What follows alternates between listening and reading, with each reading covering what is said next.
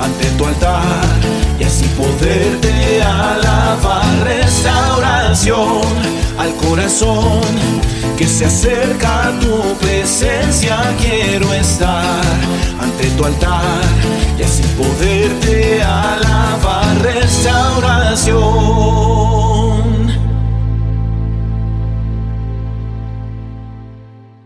Yo quiero habitar en tu presencia y adorarte quiero estar.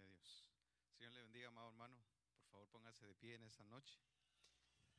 Padre, en esta noche nos presentamos delante de ti, Señor, necesitados. Padre, pidiéndote, Señor, por favor, que seas tú en medio nuestro, Señor. Convocamos, invocamos tu nombre, Señor, en este lugar, en esta hora, Padre. En el nombre de Jesús, Padre, el pan nuestro de cada día, Señor, por favor, dánoslo hoy, Señor. Estamos con esa hambre de tu palabra, Señor, con esa sed. Señor, queremos saciedad, Señor, a nuestro corazón, Señor, a nuestro espíritu, Señor. Pedimos, Padre Celestial, que seas tú, Señor, en medio nuestro, Padre, en todo momento, en todo lugar, Señor. Entregamos, Señor, este tiempo, Padre. Entregamos, Señor, este lugar una vez más, Señor. Todas las actividades que se hacen en este lugar, Señor, en este ambiente, Padre, son solamente para exaltar y glorificar tu nombre, Padre. Cada una de ellas, Señor, te pedimos, por favor, Señor, que la nube de paternidad, Señor, de esta casa, Señor, se extienda, Padre, a cada uno de nosotros, Señor, tus hijos, por favor, Señor. Así, Señor, como envolvías, Padre, a los discípulos, así, Padre, como te manifestabas, mi Dios Todopoderoso, con, con obras, Señor, con prodigios, Señor, así como le hemos sido testigos, Señor, en nuestras vidas, Señor, sin merecerlo, mi Dios, por favor, te invocamos una vez más, Señor, en el nombre poderoso de Jesús, Padre. Te pedimos, Señor, por favor, que limpie, Señor, nuestras manos, que limpie, Señor, nuestros pies. Por favor, limpia, Señor, nuestro corazón, nuestra mente, Padre. Todo pensamiento de altivez, toda especulación que se levanta en contra del conocimiento de Cristo, sea atado y sea puesto, Señor, a la obediencia a tus pies. Porque definitivamente, Señor, cada uno de nosotros venimos con un corazón dispuesto, Señor, Padre. Necesidad hay, Señor, para contigo, mi Dios, en el nombre poderoso de Jesús. En cuanto, Padre, a nuestras preocupaciones, en cuanto, Señor, a nuestras cargas, también venimos, Señor, despojándonos, Padre.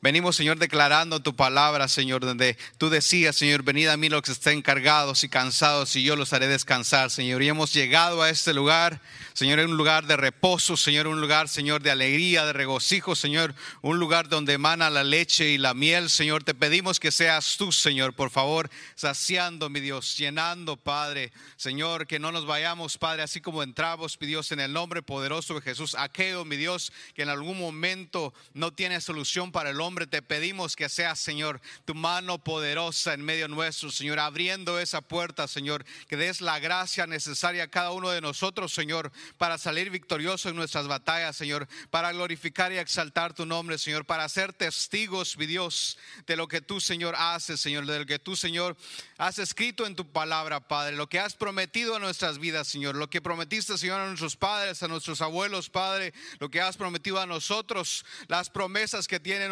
hijos, Señor, te pedimos, Padre, que podamos verlas, que podamos ser testigos tuyos, mi Dios, en todo momento, en todo lugar, Padre, en el nombre poderoso de Jesús, te pedimos, Padre Celestial, que tengamos esa capacidad, Señor, así, Padre, de salir adelante, de obtener victorias, Padre, tam- también, Padre, la capacidad de poder entregar esas victorias a ti, Padre, en el nombre poderoso de Jesús.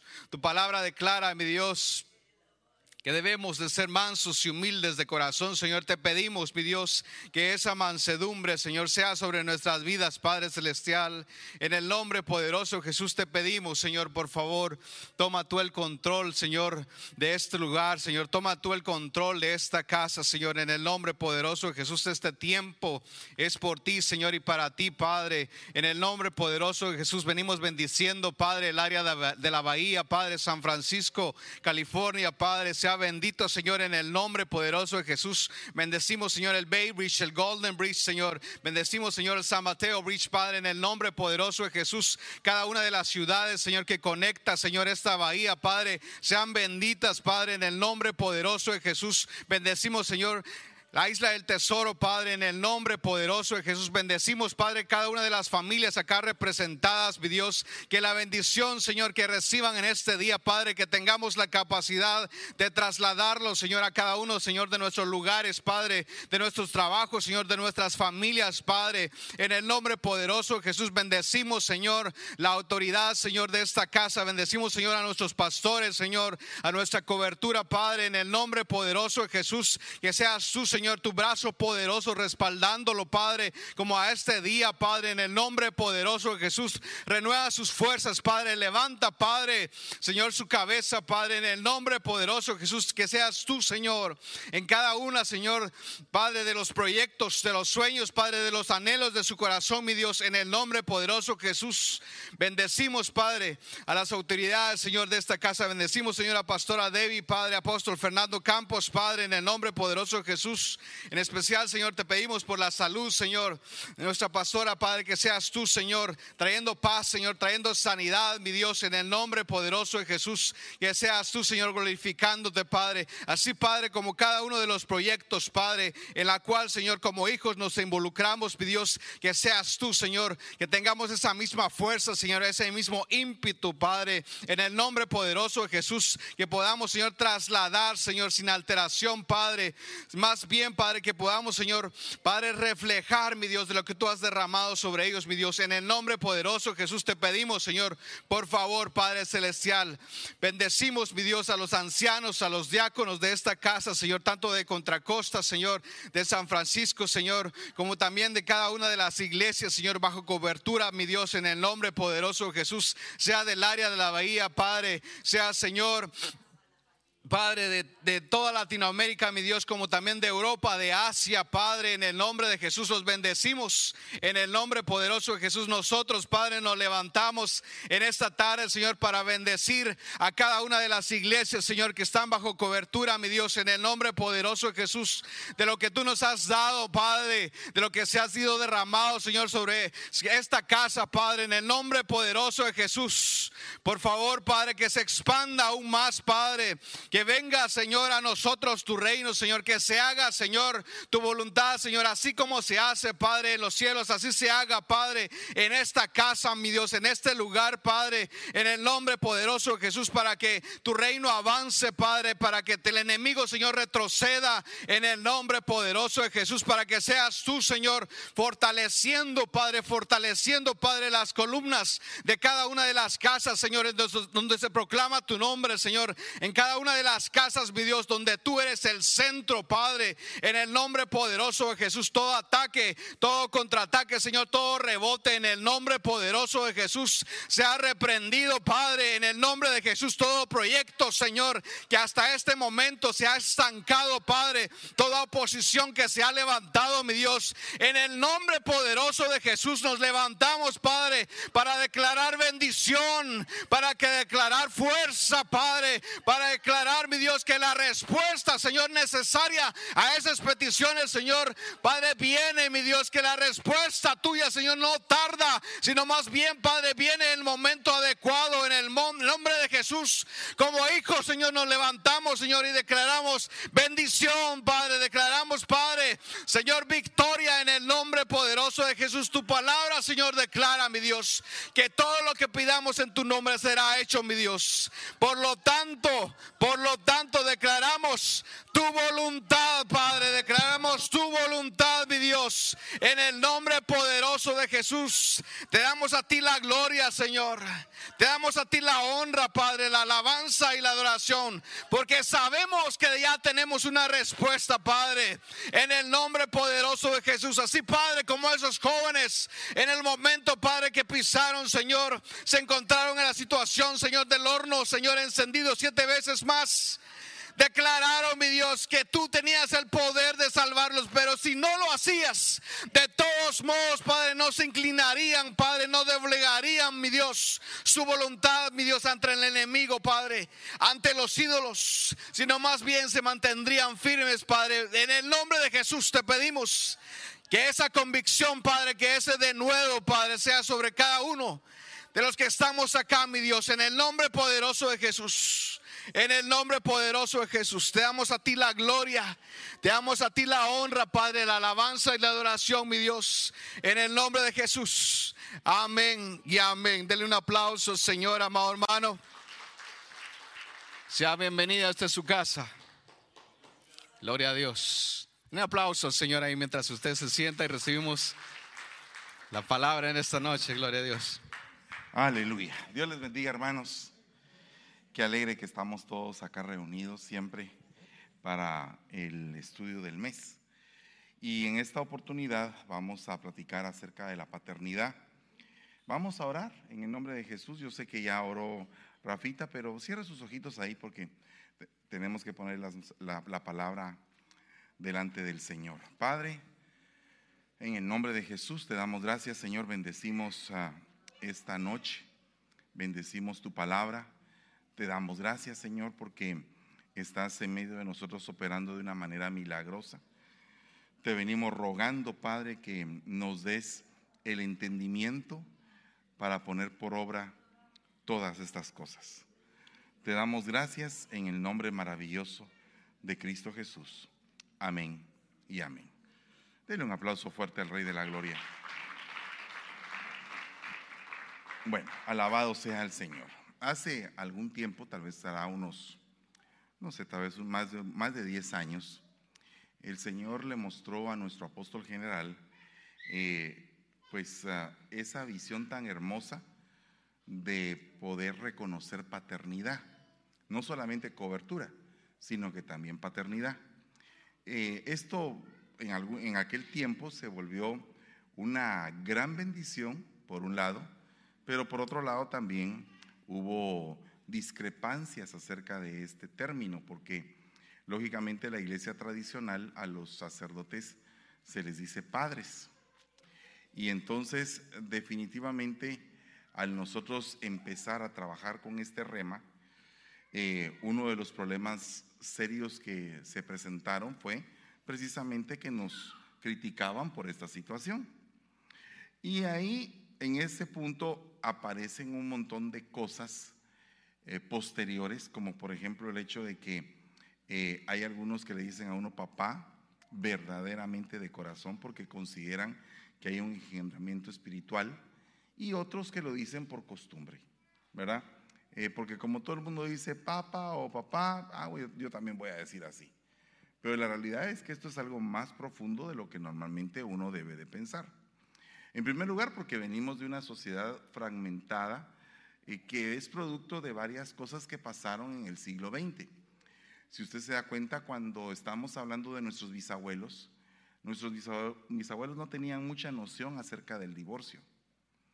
Básicamente el divorcio era incluso en algunos países prohibitivo.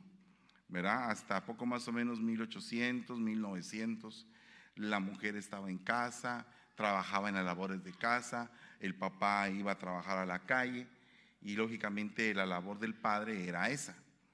Sin embargo, eh, a través del tiempo, bueno, viene la Primera Guerra Mundial y mueren un montón de, de soldados, o sea, algunos casados, otros solteros. Pero el hecho es que unos no se casaron y por lo tanto se desbalanceó el número de mujeres, porque empezaron a haber mujeres solteras por el hecho de que muchos solteros murieron y otras quedaron viudas. Entonces ese fue un fenómeno en la Primera Guerra Mundial.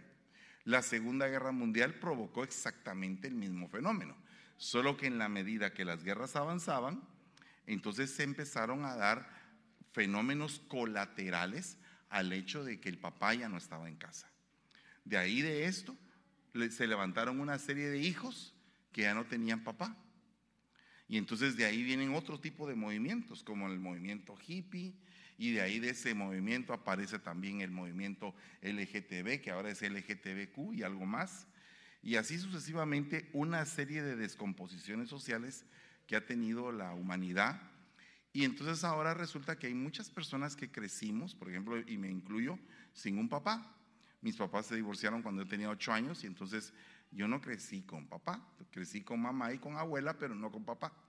Entonces la sombra paterna me faltó.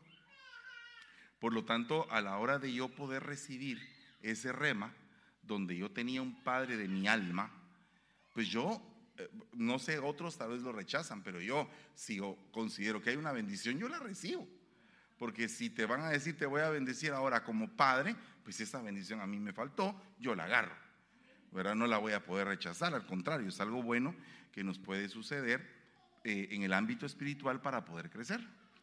Entonces, a raíz de esto, una de las cosas es esa. La otra cosa es que hubo un montón de padres que se quedaron en casa. ¿Verdad? O sea, que no hubo divorcio, que no hubo muerte, que ahí están en casa pero resulta que no les enseñaron a ser padres. Porque también en ese sentido hay una descomposición en el traslado de la información. Y entonces regularmente el traslado de la información no fue espiritual, sino que fue carnal. Y al ser carnal, entonces papá podía tener dos mujeres o tres, podía tener hijos regados por todos lados, porque como era el hombre, había un excesivo machismo y entonces la paternidad no era realmente paternidad, era machismo disfrazado de paternidad, porque no enseñaron que era ser un papá. Entonces aquí hay otro problema, están los que nacieron sin padre, ¿verdad? Porque su mamá se quedó viuda en la guerra, por ejemplo los que son víctimas del divorcio y los que se quedaron con papá, pero con un papá irresponsable. Entonces surge la idea, ¿para qué tener papá y mamá juntos si se están peleando? Mejor divorciense. Porque para qué los hijos van a estar sufriendo viendo todo el maltrato y todo el abuso y todo el problema. Entonces se palió el, er, el, error, el problema de una mala manera. Porque en lugar de haber instruido a papá y a mamá para ser buen papá y buena mamá, mejor prefirieron que se separaran. Y entonces, ahora las iglesias tenemos que estar continuamente batallando con esos temas, cada vez más de más descomposición social. Entonces ahora surge el rema de la paternidad. Y resulta que Dios le enseña al hombre los modelos del cielo como modelos de la tierra. ¿A qué me refiero con esto? a que el Señor es juez, ¿verdad? Y aquí en la tierra hay jueces. El Señor es médico y aquí en la tierra hay médicos. El Señor es nuestro abogado y aquí en la tierra hay abogados, ¿verdad? Y así sucesivamente, así como hay un fiscal en, el eh, mundo espiritual que se llama Satanás, aquí hay fiscales también. Así como hay cárceles en el inframundo, también aquí hay cárceles. O sea que básicamente lo visible es una copia o una manifestación de lo invisible. ¿Verdad? Porque dice que de lo invisible salió lo visible. ¿Verdad? O sea que las cosas invisibles fueron primero que las cosas visibles.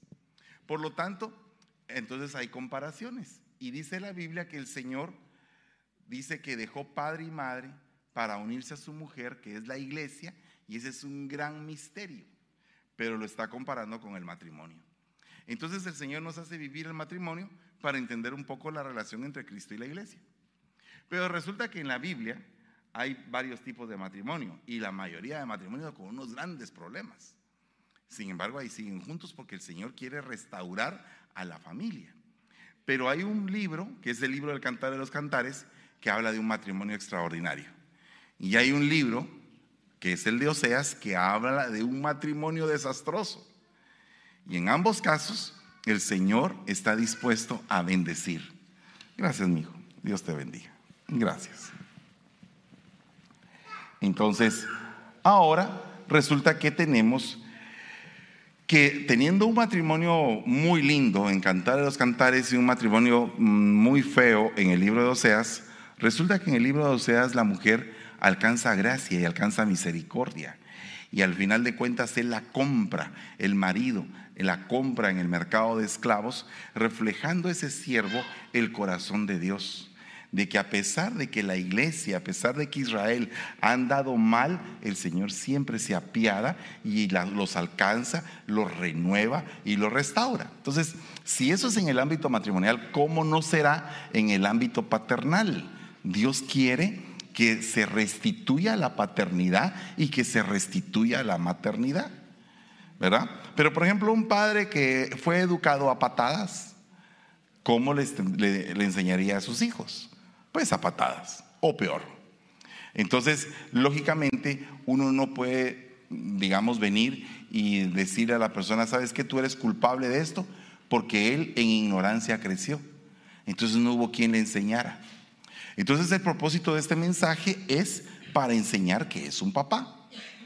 Entonces, un papá, según todos estos versículos, tiene diferentes tipos de funciones. Yo solamente se las voy a leer porque si no, solamente en las funciones no terminaría esta noche. Pero un papá debe de proveer para la familia, debe de proteger a la familia, educar a los hijos, guiar a los hijos, amar a los hijos incondicionalmente. Todas esas cosas tienen un respaldo bíblico que ustedes pueden ver a la par con los versículos.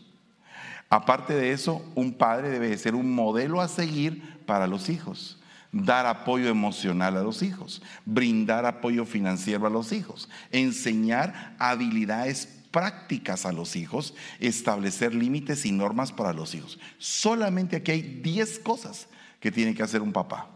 Y me pregunto, si a mí me toca ser calificado ahí, digo, Señor Jesucristo, estamos, estamos en pañales. Tenemos que eh, adentrarnos en las responsabilidades de un padre, realmente en todo aspecto. Y entonces ahí vamos a, ir examinándonos qué tanto de esto hacemos y qué calificación tenemos en cada área. Si nos calificáramos de 1 a 10, ¿cuánto tienes tú en cada una de estas áreas? Por otra parte, dice que otra de las cosas que tiene que hacer un papá es enseñarle la palabra de Dios a los hijos. Fíjese que solo ese punto eh, nos lleva a una responsabilidad extraordinaria, gigante y tenaz, porque muchas veces los hijos no quieren ni siquiera oír nada de Dios. Y otra cosa, hay muchos padres que no quieren explicarles a los hijos de Dios. Entonces está bien delicado. ¿Qué pasa ahí en esos casos? Que el padre tiene una paternidad, él fracturada. Entonces, como tiene una paternidad fracturada, él no ha encontrado todavía su identidad como padre, aunque ya tenga cinco hijos. Entonces, la paternidad fracturada es aquella donde el papá no sabe ser papá, pero ya está en el trabajo.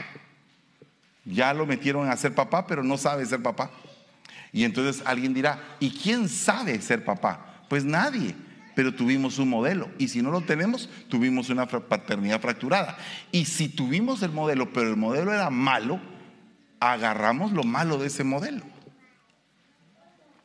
Ser un proveedor de seguridad para la familia, ser un ejemplo de humildad para los hijos, inculcar valores morales a los hijos, corregir a los hijos cuando sea necesario, orar por los hijos, disciplinar a los hijos por amor, establecer un ambiente de amor en el hogar, ser un consejero para los hijos, ayudar a los hijos a desarrollar su identidad en Cristo. Fíjense que cuando ya vemos por lo menos 20, algunos ya están con ganas de renunciar. Yo no quiero ser papá. Eso está como aquellas niñas que están como a los 12 años aquí y entonces vienen en el colegio y les dan a un bebé de esos bebés uh, computarizados, ¿verdad? Para que lo cuiden. Entonces ya cuando ya el niño llora, el niño las despierta, pero es un niño, es un juguete, ¿va? Pero es un juguete para entrenarlas a ser mamás. Ya a los dos meses ya están que quieren tirar el juguete porque ya no quieren nada porque se cansaron, porque realmente el ser mamá requiere una gran responsabilidad como también el ser papá. Entonces, pero a nosotros los papás no nos dan un hijo para que lo podamos entrenar, ¿verdad? Y entonces eso es otro problema, porque a las mamás, a las mujeres, se les enseña más a ser mamás que a los hombres ser papás. ¿Se ha dado usted cuenta de ese fenómeno? A la mujer le enseñan a ser mamá desde chiquita. ¿Verdad? Carga una muñequita, hace, juega con la casita, juega trastecitos. Y hay algunas niñas que no les gusta, ¿verdad? Les gusta jugar fútbol, pero eso es otra cosa. Pero, y otro, otro aspecto es que al, al, hombre, al hombre le enseñan a jugar carros, pero nunca le enseñan a cuidar a un muñequito, ¿verdad? Entonces no le enseñaron a ser papá. Mostrar afecto a los hijos, fomentar la unidad familiar, enseñar a los hijos a perdonar, incentivar a los hijos a buscar la sabiduría de Dios. Y ya le dije 24. Yo creo que 24 responsabilidades de un papá son más que suficientes para que usted sepa que un papá debe de ser responsable. Amén. Bueno, ¿cuántos se apuntan? Si no es que se apunten, ya los apuntaron. Entonces la palabra Abba en hebreo significa padre. Abba, padre. Abba es papá, padre. Entonces Dios nos acostumbra a través de su Hijo Jesucristo ya no llamarle Señor, como se trataba en el Antiguo Testamento. Adonai, Señor, ¿verdad? Sino que en el Nuevo Testamento el Señor dice, Padre nuestro, y cambia toda la situación. Porque entonces ahora es Padre. Y entonces ese era un conflicto en la mente de los fariseos. O sea que la palabra paternidad causa conflicto en la mente.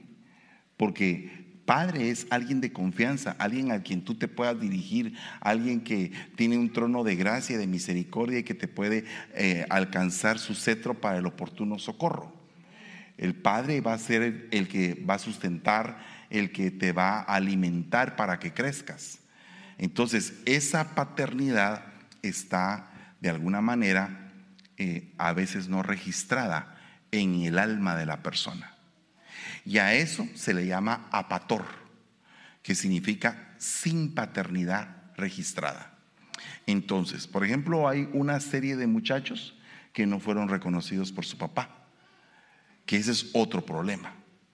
Porque el no llevar el apellido del padre o que no lleves el apellido de ese hombre que, que puso su semilla, significa que en algún momento hubo una pérdida de identidad en tu alma. Entonces, tu alma, eh, tú dices, no, eso no es problema, yo viví así, no, hay, no hubo problema. Sí, pero no fuiste reconocido como hijo. Entonces ahora, en el ámbito de lo espiritual, eso te puede estar afectando a la hora de tu comunicación con tu verdadero Padre. Por otra parte, esta palabra padre también se dice genao, que significa procrear, regenerar, regenerar, engendrar, dar a luz, nacer, nacimiento, concebir. Entonces genao se aplica a papá y a mamá. Y entonces esto ya es más profundo y por eso es que lo puse, lo puse en azul, en celeste, lo, lo enmarqué. ¿Por qué? Porque aquí resulta que muchas veces los hijos se pierden en el camino y el padre es el encargado de regenerarlos, de sentarse con ellos y decirles, mira, esto que estás haciendo está pero pésimo, esto no está bien, tienes que, tienes que cambiar tu manera de pensar y de vivir y tienes que renovar tu identidad, porque la identidad que estás adoptando no es la identidad que yo te quiero dar. Y ese es el problema que hay a nivel espiritual también, que el ser humano agarra diferentes tipos de identidades, pero no la identidad de Dios. Y por eso es que el Señor Jesucristo, que es la palabra viva, trae una semilla que la mete en nuestro oído para que Él crezca dentro de nosotros y nosotros menguemos. Pero si, si nosotros nos desviamos del camino, entonces lo que estamos reproduciendo, lo que estamos manifestando no es al Padre, por eso es que eh, Felipe le dijo al Señor, muéstranos al Padre y nos basta. Y el Señor le dijo, mírame a mí. El que me ve a mí, ve al Padre. Entonces, ¿será que nosotros, eh, alguien nos pregunta, ¿me puede enseñar a Jesús? Y tú le puedes decir, míreme a mí. Y si me mira a mí, usted está viendo a Jesús. E, e, eso es lo que va. Y entonces, si no es así, entonces significa que tanto tú como yo necesitamos una regeneración. O sea, que se instale la genética divina en nosotros. Y de ahí es de donde proviene el buen testimonio y el mal testimonio. Porque el Señor dice, yo doy, no doy testimonio de mí, doy testimonio del que me envió. ¿Y quién es el que le envió? Su Padre. Entonces Él viene en, en la condición de decir, yo vengo delegado de mi Padre, con la autoridad de mi Padre, con la identidad de mi Padre, con el nombre de mi Padre. Esa es la autoridad de Cristo. Es diferente de la autoridad religiosa, que la autoridad religiosa muchas veces es hipócrita. O sea, no sé cuántos de ustedes, y me incluyo yo, podamos padecer en algún momento de hipocresía. ¿Cuántos en algún momento nos hemos eh, reído y por dentro estamos bien bravos? O al revés. Otra vez estamos eh, bien bravos, pero por dentro eh, reflejamos que estamos enojados, pero por dentro nos estamos riendo de lo que está pasando. Esas son actitudes hipócritas. Y creo que el ser humano está acostumbrado o está en alguna manera adaptado a tener diferentes rostros. Y muchas veces se adapta a, la conveniencia y no precisamente a lo que es. Y fíjense que los muchachitos, los jovencitos, como todos se fijan, ¿verdad?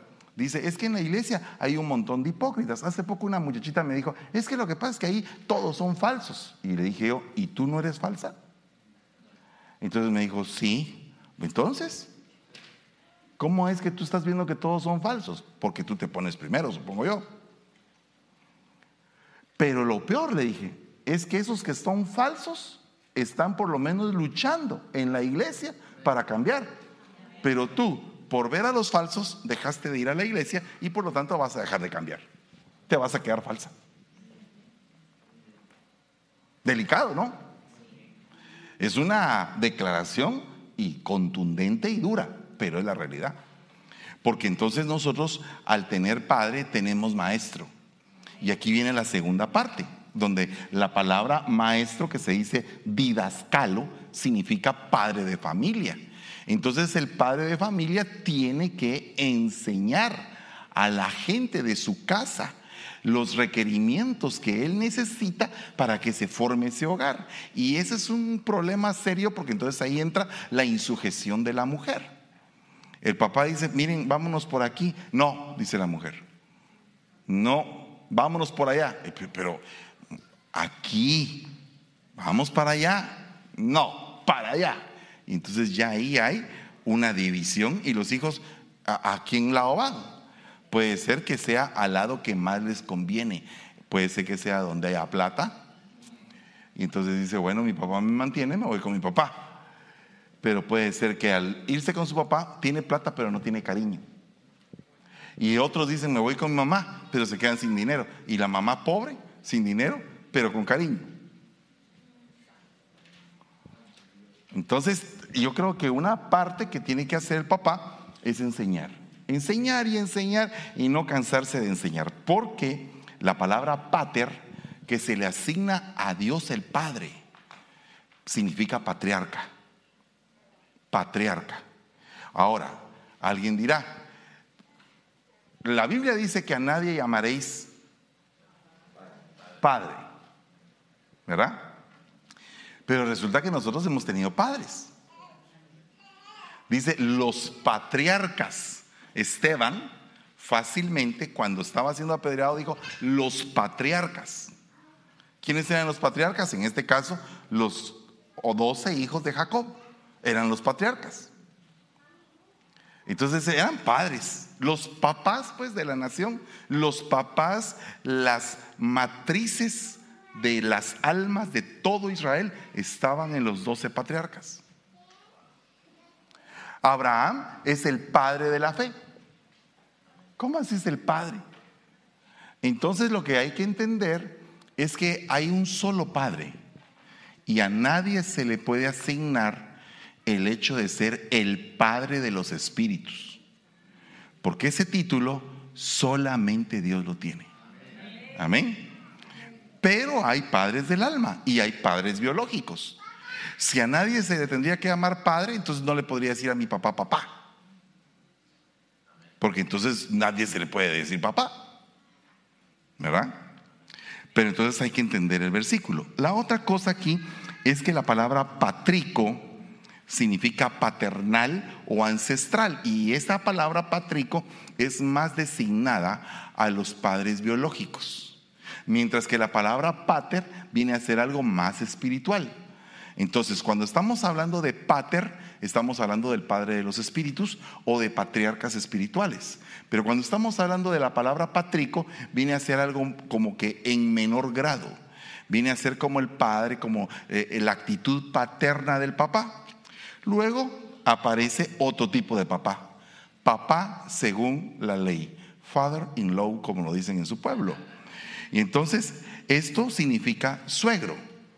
Ahora, otra pregunta. ¿Aceptas a tu suegro como tu padre? ¿Verdad? Va, ¿qué pasa cuando el suegro es mejor padre que tu papá? Ese es un problema, ¿verdad? Aparte de esto, esta palabra suegro podría ser también un, un segundo papá, un padrastro, ¿verdad? Que no es precisamente tu papá, pero según la ley lo es, porque es el esposo de tu mamá.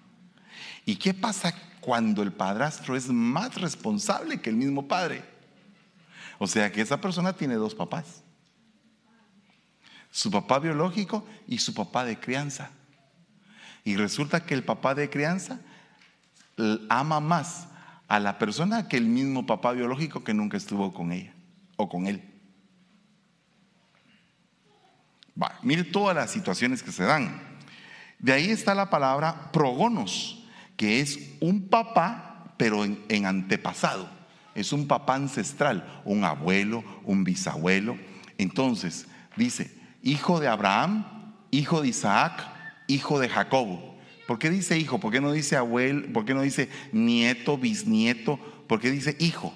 Porque los tres son padres. Tremendo, ¿verdad?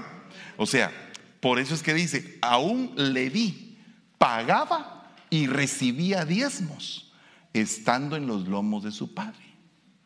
¿De qué padre? Si Leví era hijo de Jacob, pero no están mencionando a Jacob. Y Jacob era hijo de Isaac, y tampoco están mencionando a Isaac, están mencionando a Abraham. O sea que Leví pagaba diezmos y recibía diezmos cuando todavía estaba en los lomos de Abraham. O sea que ancestralmente hubo una descendencia de bendición en ese aspecto.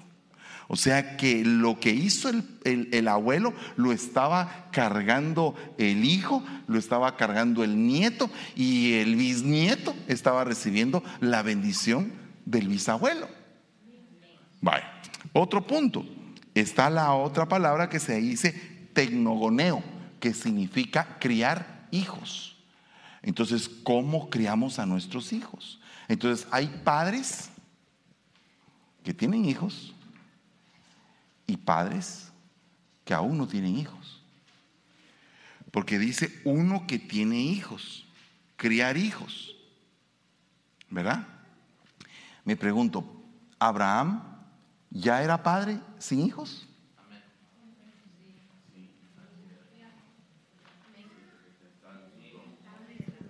Tremendo, ¿verdad? Va, sigamos un poquito. Veamos esto. Digo pues, mientras el heredero es menor de edad, en nada es diferente del siervo, aunque sea el dueño de todo, sino que está bajo guardianes y tutores hasta la edad señalada por el padre. Responsabilidad. El padre debe saber quiénes son los maestros de sus hijos. O sea, eh, por ejemplo, hay un hijo que es bien hiperactivo que es inquieto y todo y no sabe qué hacer en las tardes, estudia, pero eh, es tan hiperactivo que le cuesta concentrarse. ¿Qué tendría que hacer ese papá? Pues tendría que ponerlo a, a bajarle la pila para que esté en el punto de poder estudiar. Entonces, ¿qué tendría que hacer? Que practique algún deporte. Entonces le baja la pila, lo pone al nivel y que se ponga a estudiar después. Entonces lo tiene ocupado toda la tarde. Pero ¿a dónde lo va a mandar a hacer el deporte? Porque hay diferentes tipos de deporte. ¿Qué pasa si de pronto su hijo quiere, por ejemplo, aprender karate o aprender kung fu? Que es un arte marcial. ¿Qué hacemos? ¿Lo metemos? ¿No lo metemos? ¿Pedimos consejo? Cuando el papá está en esa frontera de no saber, tiene que pedir consejo. Por lo menos una llamada. Por lo menos decirle, ¿sabe qué? Pastor, fíjese que mi hijo tiene esta inquietud. ¿Qué dice usted? ¿Qué piensa? ¿Qué podemos hacer con él? Entonces se emite el consejo para que haya un respaldo espiritual en todas las cosas. Pero el padre tiene que ver que el hijo va a recibir una herencia Y para recibir la herencia el hijo tiene que estar entrenado. Porque si no se pierde la herencia. ¿Por qué cree usted que aquel, aquella mujer que tenía su esposo que era parte de los hijos de los profetas? O sea que era un profeta. ¿Verdad? ¿Ok? Era un profeta. Pero se murió. Y sus hijos iban a ser entregados como esclavos. Perdón, era muy profeta, pero no había educado a sus hijos para poder administrar la herencia. Era un profeta, pero no había administrado bien su casa. Entonces se murió y la mujer se quedó viuda. Entonces tuvo que llegar el otro profeta a bendecirla, a haber hecho lo que el padre debió haber hecho. Porque si era profeta, ¿por qué no proveyó de aceite? ¿Por qué no proveyó de harina? ¿Por qué no proveyó de fondos? Si donde están los profetas debe de haber prosperidad, debe de haber declaraciones. Perdone, ¿a quién le profetizó ese señor? Tal vez le profetizó a todos los hijos de los demás, pero a los hijos de él no le profetizó nunca. Entonces los hijos no tenían por qué estar parando como esclavos. Entonces hay, hay, veces en que, eh, mire, hay diferentes tipos de hijos. Hay algunos hijos que son sumamente obedientes. ¡Hala! ¡Qué lujo de hijos! Esos que dicen amén, papá, como tú digas. Y hay otros hijos que son difíciles, ¿verdad? Hasta en la misma iglesia. Hay unas personas que son sumamente dóciles, llevaderas, obedientes, trabajadoras, colaboradoras, con, una, con un corazón, Dios mío, ahí sí que enorme, ¿verdad? Pero hay otros que no, hay otros que se rebelan, que les cuesta, que protestan, que hablan, que alegan, que es difícil, pero eso es parte de nuestro trabajo, ¿verdad? Es parte de nuestro trabajo y puede ser que el hijo que moleste sea tu viva copia. Y te lo mandaron para enseñarte cuáles son tus clavos. De verdad. Yo se los digo porque soy papá. O sea, no estoy hablando sin autoridad de esto, sino que estoy hablando por lo que he vivido. ¿Verdad? Y entonces dice, ya no eres siervo, ya no eres siervo. En Gálatas 4:7, ya no eres siervo, hijo. Ahora eres hijo. Ya no eres siervo, eres hijo. Y también eres heredero. Entonces aquí hay tres dimensiones, siervo, hijo y heredero. Siervo, hijo y heredero. Wow. Perdone, no puede usted ser heredero si no es hijo. ¿Sabe por qué? Porque Eleazar no podía heredar. Y el problema de Abraham era, tengo este siervo que es extraordinario, es un mayordomo en todo el sentido de la palabra, es un ejemplo, pero no es mi hijo. Y no le voy a dejar a él toda mi herencia, Señor. ¿Verdad? Y entonces viene y resulta que ese siervo es el delegado por el padre. Mire qué confianza la que tenía ese siervo. Y le dijo, quiero que vayas a buscar mujer para mi hijo. Y ese siervo se fue afligido por la gran responsabilidad. Porque mire, una cosa es manejar dinero, pero manejar la próxima compañera del hijo del patrón. No es cualquier cosa. Eso es algo, eso es algo, una responsabilidad que no cualquiera tiene. Mire, Fíjese que es bien tremendo porque a veces en la iglesia hay algunas que se ponen de madres sustitutas cuando nadie las llamó.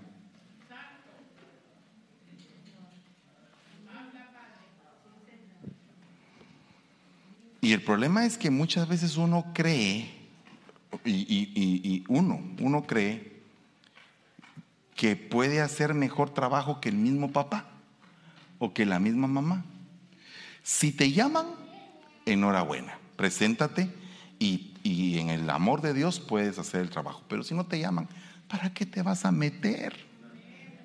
Te vas a meter en problemas. Porque en primer lugar el papá y la mamá van a estar bravos contigo porque te estás mintiendo.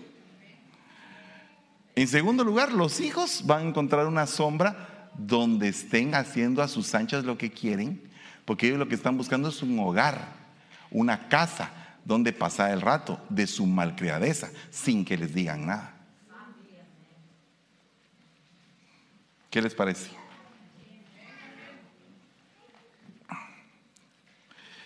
Dice acá, ah, oiga lo que dice. Por esta razón os he enviado a Timoteo.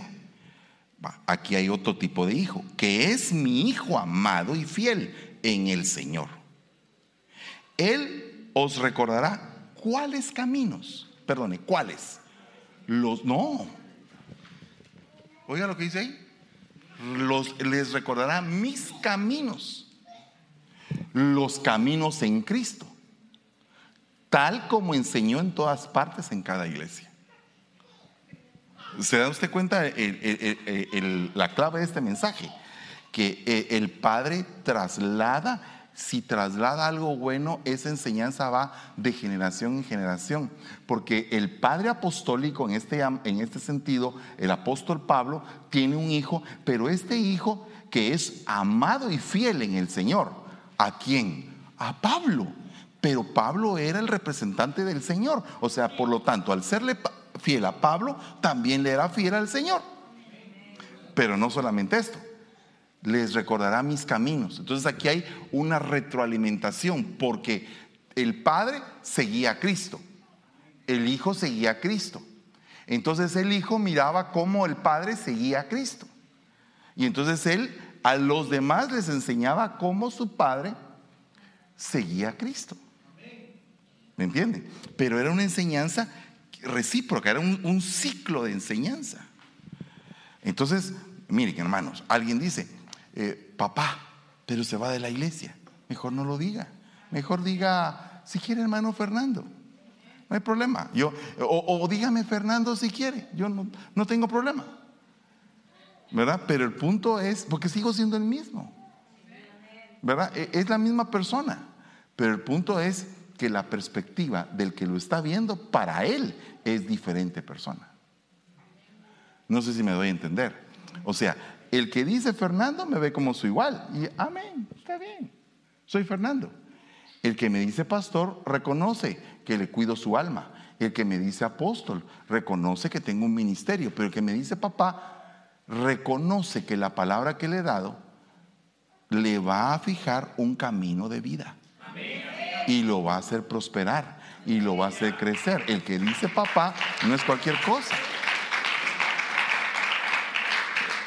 Porque mire hermano, hay muchas personas que dicen papá.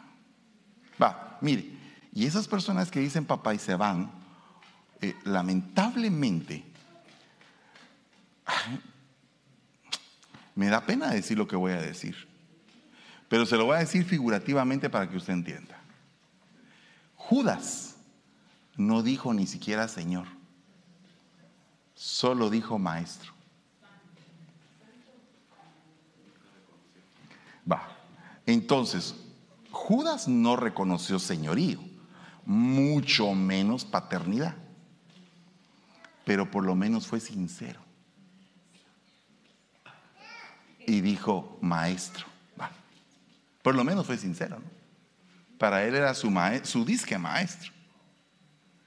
Entonces, ¿en dónde queda el que dice papá, pero realmente no actúa como un hijo?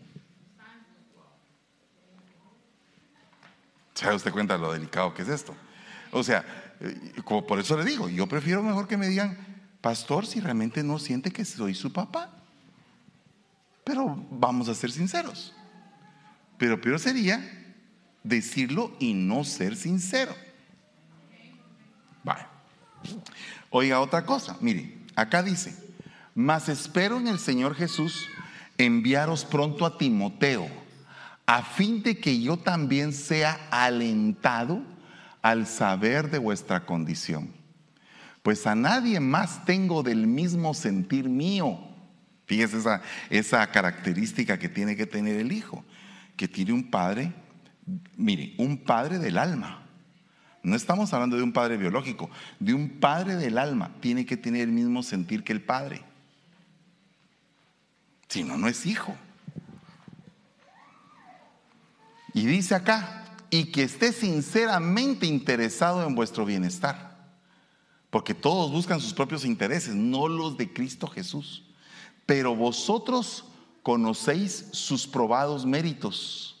Fíjese que sirvió conmigo en la propagación del Evangelio como un hijo, sirve a su padre. Tremendo, ¿verdad? Esto es impresionante porque el padre está responsabilizado a trasladarle su sentir a los hijos. ¿Cuál es su sentir con respecto a algo, con respecto a algo? Eh, yo les digo a mis hijos espirituales, digo, miren, a Yeshua un día le puedo decir, mira, ¿sabes qué? Si tú me dices que necesitas un curso o que necesitas crecer o que necesitas eh, desarrollarte, yo voy a estar ahí contigo a la par. Pero no vaya a ser que tú me vayas a traer alguna cosa mala porque me vas a ver. Me vas a ver. ¿Verdad? Porque eh, así, así es como uno debe de decirle a los hijos el sentir de la casa. ¿Cuál es el sentir de tu hogar? ¿Cuál es el sentir de tu hogar? ¿Qué es ¿Cuál es la visión de tu casa? Que, si yo llego a tu casa y toco la puerta, ¿qué encuentro ahí? ¿Qué es lo que hay ahí adentro? ¿Cuál es la esencia de lo que hay ahí? Y puede ser que la esencia sea un, un gran problema. Yo no sé cuántos de ustedes tienen un gran problema en el hogar. Pero creo que todos en algún momento experimentamos problemas, algunos pequeños, otros grandes, otros difíciles de solucionar, otros que pasan años y no se arreglan. Ah, esos, esos tipos de problemas en los hogares se enfrenta, pero se enfrenta con valentía, con determinación, con súplica, con eh, negociar, con cambiar la estrategia, ver de qué forma esto puede funcionar. Pero si nosotros no hacemos eso, si queremos, eh, dijo alguien por ahí, si usted quiere ver cambios y sigue haciendo lo mismo, usted está loco. Entonces, si quiere ver un cambio, tiene que hacer algo diferente, tiene que cambiar, ¿verdad? Entonces, fíjese que aquí, probados méritos, esto es como una clave, probados méritos, o sea que el cuate tiene un testimonio. No te preocupes, mijito, déjalo ahí, no tengas pena, de que, llore. Ahí puedes estar sentadito de atrás, no te preocupes, no te preocupes. Quédate porque es necesario que oigas la palabra. Eh, pero vosotros conoceréis sus probados méritos. Probados méritos. Es algo importante esto. Que seamos probados. Pruebas tú a tus hijos. ¿Verdad? ¿Cómo los pruebas? Por ejemplo, eh, tú siempre les das y no les hace falta prácticamente nada. Ellos te dan a ti. ¿Qué te dan? O sea, digamos, tú pagas la universidad, ¿te traen buenas calificaciones? ¿Se ganaron alguna beca para que te bajen la cuota? ¿Ganaron algún premio? Porque si no, ¿en qué consiste la inversión? Ah, es que es tu obligación. Es tu obligación. Bueno, mi obligación es educarte. Cuando tú estés bajo mi techo y te sujetes bajo mis normas. Y mis normas es que tú tienes que tener buenas calificaciones. ¿Verdad? Porque si no, ¿cómo vas a formar un carácter en ellos? Y parte de la responsabilidad del padre es formar carácter en los hijos. Vale, mire, otra cosa. Porque fíjese que apenas llevo como 11 diapositivas son como 40, son 77, perdón. Esta comisión te confío, hijo mío, conforme a las profecías que antes se hicieron en cuanto a ti, a fin de que por ellas pelees la buena batalla. Esto ya es un hijo en otro nivel, ya no es un hijo solamente enseñándole, es un hijo enviando el padre a la guerra, a un desafío, a algo distinto, a ver de qué está hecho y qué fue lo que aprendió. Ese es el momento más delicado porque uno puede hacer una delegación antes de tiempo y eso es muy peligroso. Porque si tú delegas a tus hijos hacer algo antes de tiempo y ellos no tienen todas las herramientas, ahí puede haber un tortazo o pueden asociarse a malos amigos, porque no tienen la, la madurez para escoger amistades. Por ejemplo, si, si mi hijo eh, eh, tiene 14 años y tiene malas amistades, se las espanté. A los 17 tiene malas amistades y se las volví a espantar a los 20 tienes malas amistades y ya a los 21 lo quiero mandar, momento, te quedas un tiempo en casa hasta que aprendas a escoger a tus amistades, porque no sabes. No sabes escoger con quién andar y todas las amistades que eliges son para que te pierdas. ¿Se da usted cuenta de eso? Entonces uno tiene que ser, eh, tiene que ir frenando, porque la delegación en eso consiste. La delegación es ir a pelear la batalla. ¿Y cómo vas a ir a pelear la batalla si ni siquiera te mando con armas? Mire, una de las armas más poderosas en la batalla, aunque usted no lo crea, son los largavistas. Esa es una arma muy poderosa. Por ejemplo, un francotirador no se esfuerza con estar tan cerca de los cuentazos porque tiene un largavista y una bala especial para que esa bala llegue hasta el punto donde se necesita. Un francotirador. Pero un largavista es que tu visión se llega al futuro de lo que tú no esperabas poder llegar a ver. O sea que tus ojitos te alcanzan a ver hasta ahí. Pero si tú tienes un largavista, puedes llegar a ver hasta aquel rótulo que no mirabas sin el largavista. Entonces puedes tener una panorámica aún más profunda del ambiente de batalla. Entonces una delegación se necesita tener ojos de larga visión. Entonces puede ser que para delegar a alguien se necesite tener gente que en algún momento haya traído informes de cómo está el ambiente en la batalla. Si no, mejor no mandarlos. ¿verdad? O sea, todos esos puntos son importantísimos. Eh, eh, habría que hacer un tema solamente acerca de la delegación. Pero yo aquí a lo que voy es que uno tiene que entender cuál es el panorama profético de cada hijo. ¿Qué se dijo en cuanto a cada uno de los hijos? ¿Verdad? Por ejemplo, Génesis, desde que estaba en el vientre, profecía tras profecía. Yeshua tuvo profecía de su nacimiento tuvo profecía acerca de su nombre. Y yo obedeciendo la profecía le puse Yeshua. Porque yo en ese tiempo eh, nos sentábamos aquí dos pastores adjuntos, aquí, y mi papá estaba eh, predicando ahí. Entonces de pronto en mi corazón, mi esposa estaba esperando bebé, y yo dije, ay Dios mío, ¿cómo le pongo a este niño? Estaba yo pensando, y mi papá se voltea, estaba predicando aquí, y, se me queda viendo, su nombre es Yeshua. Y como que me hubiera contestado en ese momento. O sea, fue instantáneo. Yo terminando la oración, él volteándose y en la prédica y me señala. Y yo dije, wow, esto es algo de Dios. Entonces, cada uno de ustedes tiene profecías que creo que han guardado en su corazón. Ese es un mapa es un mapa para la delegación de parte del Padre. Pero ese mapa conlleva batallas, porque dice, esta comisión conforme a las profecías para que pelees. O sea que no es simplemente, ay, te voy a dar una profecía y todo te va a salir color de rosa. ¿Qué? Te voy a dar una profecía y vas a, puede ser que te quiten la cabeza por la profecía que te voy a dar. Porque eso fue lo que dice Jeremías. Me persuadiste, Señor, me persuadiste. Y he sido persuadido y ahora todos estos se burlan de mí. No me creen. Él estaba persuadido por el Señor. Estaba haciendo lo que el Señor le había dicho. Pero había una batalla porque todo el mundo se oponía. Dígame, cuando José tuvo la visión de las estrellas y tuvo la visión de las gavillas, todos los hermanos se pusieron bravos y hasta el papá dijo, Ah, ¿qué significa? Que también nosotros con tu mamá vamos a estar ahí. O sea, eh, se puso también como que molesto. Porque el otro estaba diciendo lo que había visto de parte de Dios, eh, un sueño profético.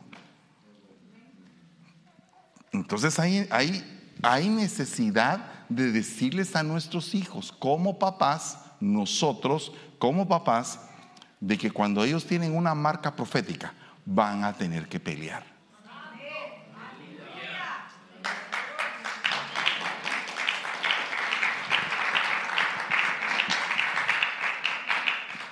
a Timoteo, verdadero hijo en la fe, gracia, misericordia y paz. ¿Qué significa gracia? Significa que a veces hiciste cosas malas, pero como sos cachetón me caes bien. Eh, eh, eh, eso significa gracia. Gracia significa, ah, patojito, todo con la cara sucia, ¿verdad? Pero te quiero, pato. alcanzaste gracia ante mis ojos. Eso significa gracia, ¿verdad? La gracia se alcanza en las dos dimensiones. Una, se alcanza gracia porque la persona está limpia y otra, ah, se alcanza gracia porque la persona tiene una doble porción de gracia, ¿verdad? Después de alcanzar gracia delante de Dios, de que Dios se fija en ti, vas a alcanzar misericordia. Entonces Dios te va a perdonar por tus pecados. Y la tercera cosa es que vas a tener paz. Entonces, si eso lo aplicáramos nosotros con nuestros hijos, que a veces hacen cosas malas, y a pesar de que hicieron cosas malas como son nuestros hijos, alcanzan gracia. Vení para acá. Ay, es que me dan ganas de sonarte, patojo, pero te quiero. Te quiero un montón. Vení, sentate. Y aquí, llorando. te voy a perdonar. Andate tranquilo a tu cuarto. Solo que sin comer. ¿Verdad? Y aquel día se va tranquilo de que metió las cuatro, pero lo perdonaron. Hay gente que ya nace con gracia desde chiquitos. Ah, son bandidos. Y siempre se, se salen con la suya. ¿Verdad, hermana? No, no, o sea, yo platicando, yo platicando, ¿verdad?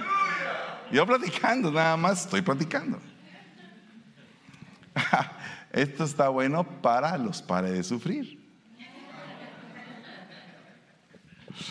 Aprende a sufrir, hijo.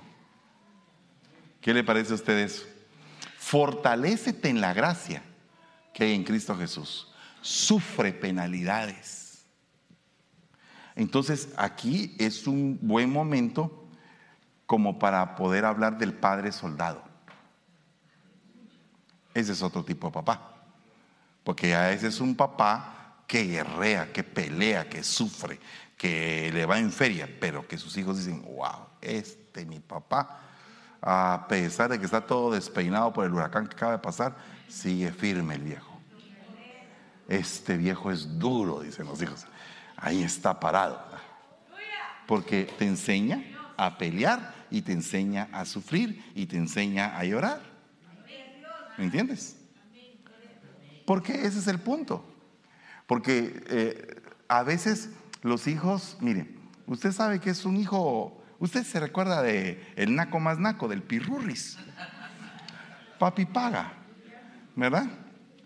Hay hijos que son papi paga, acomodados, ¿verdad? Yo tengo una mi teoría que me la heredó mi, abuela. Un día le dije yo a mi abuela, porque yo era el consentido de mi abuela. Es, esa mi vieja era extraordinaria, era pues, una belleza de mujer. Y eh, yo le decía, mami, fíjate que yo quisiera ir a trabajar. No, mijo, ya te va a llegar tu momento en que vas a trabajar. Este no es el tiempo para que trabajes, es el tiempo para que estudies y en vacaciones descansar. En vacaciones diviértete, relaja tu cerebro y en enero échale con ganas, pero no me vas a quedar mal con las clases. Y esa era su política. Cuando me tocó trabajar, vaya a trabajar pues. Y a trabajar con todo, ya era hora. Entonces, yo creo que hay un tiempo. Yo le aprendí a ella que hay un tiempo para cada cosa. Porque si yo puedo trabajar, ¿por qué voy a poner a mi hijo de 12 años a trabajar? Ah, porque le quiero enseñar. No, hombre, que descanse. Porque entonces entra el año que viene ya fresco, descansó. Por algo, eh, el magisterio, por algo en la enseñanza, hay periodo de vacaciones. No, no, es porque los maestros sean haraganes y quieran descansar, no. Es porque es necesario que haya un relax, porque el cerebro del niño se está formando. Entonces, si eh, sobregiras el cerebro del niño, si le pones, por ejemplo, ¿qué pasaría? Si tú, siendo pequeño, digamos de unos 7 u 8 años, te ponen la carga de un viejo de 40. Entonces, eso es lo que pasa con muchos niños que fueron madurados a la fuerza. Entonces no les dio tiempo a su cerebro para desarrollarse, para, para tener varias cosas. Fueron traumados. Y entonces, lógicamente, algunos son grandes ejemplos de sufrimiento y de trabajo. Y algunos dicen, wow, que a mí me tocó trabajar desde los siete años. Pues sí, eres un hombre de bien. aprendiste a trabajar, pero no era lo correcto. Lo correcto era que tu padre te sostuviera. Lo correcto era que descansaras y estudiaras, que te prepararas. Ese era lo correcto. Pero no pasaste en un tiempo correcto y, y no te enseñaron de la manera correcta. Pero el Padre, ¿verdad? Que está en el cielo y que es maravilloso, le dio tiempo a su hijo para la formación. Si no, ¿por qué lo mandó a llamar cuando tenía 30 años y no 20? ¿Verdad? Pregunto, ¿por qué tenía que ser a los 30 años? Dice la Biblia que coma cuajada hasta que sepa separar el bien y el mal. Entonces, ¿qué es la cuajada? Es la leche. Y la Biblia, dice, desear pues como niños recién nacidos la leche espiritual no adulterada. Entonces la leche se tiene que tomar para crecer. Y llega un momento en el cual vas a dejar de comer, de tomar leche y vas a poder hacer otro tipo de actividad. Pero mientras tanto, el Señor a los 30 años. Cuando Salomón empezó el templo, dijo David, mi hijo es tierno, es sin experiencia. Y tenía 40 años. Cuando Isaac se casó con Rebeca, tenía 40 años. Ah, pero es que en aquel tiempo vivían un montón y a mí se me están yendo los años. Dice, ah, ya me quiero casar, dice alguien por ahí. Claro, pero, pero será el tiempo, será el tiempo, de verdad, para poder meterte a una relación que te va a marcar todo el resto de tus días y todo el resto de la vida. Entonces son, son análisis. ¿Será que de veras tienes que correr? ¿Verdad? Hay algunas personas que no son, digamos, muy agraciadas a los ojos de otras personas. ¿Verdad? Y ni aún ese tipo de personas, en algunos casos, se toman el tiempo. Y hay otras personas que son bonitas y como tienen, hija, el montón de moscos alrededor, ya se quieren casar. ¿Verdad? Mosquitos, mosquitos, como dicen en tu pueblo. Flies, bugs, bugs. Bueno, acuérdate que lo digo en español, spanglish. Dice a Tito, verdadero hijo en la común fe. Por esta causa te dejé en Creta, para que pusieras en orden lo que queda. ¡Hala! Entonces un hijo tiene que aprender a ser ordenado. No se canse de decirle que haga su cama. Ah, hay, hay un libro, hay un libro que se llama Haz tu cama, hecho por un almirante de los Estados Unidos de cuatro estrellas y que es un librazo. Es un librazo ese libro. Haz tu cama. Y es algo tremendo. Porque una cosa pequeña te lleva a otra cosa, te lleva a otra cosa y a tener una ordenanza en tu vida. Bueno, se me fue recontra el tiempo. Vamos a orar y vamos a dejar para el segundo tiempo lo demás. Ahorita hay un break y espero en Dios que todos los que nos están viendo pues se puedan conectar en la segunda parte de este mensaje. Padre, bendecimos este tiempo y bendecimos tu palabra, bendecimos los alimentos que vamos a ingerir y te damos gracias por todo lo que estás haciendo por nosotros en el nombre de Jesús. Amén y amén. Los espero en la cafetería. Ante tu altar y así poderte alabar restauración al corazón que se acerca tu presencia quiero estar ante tu altar y así poderte alabar restauración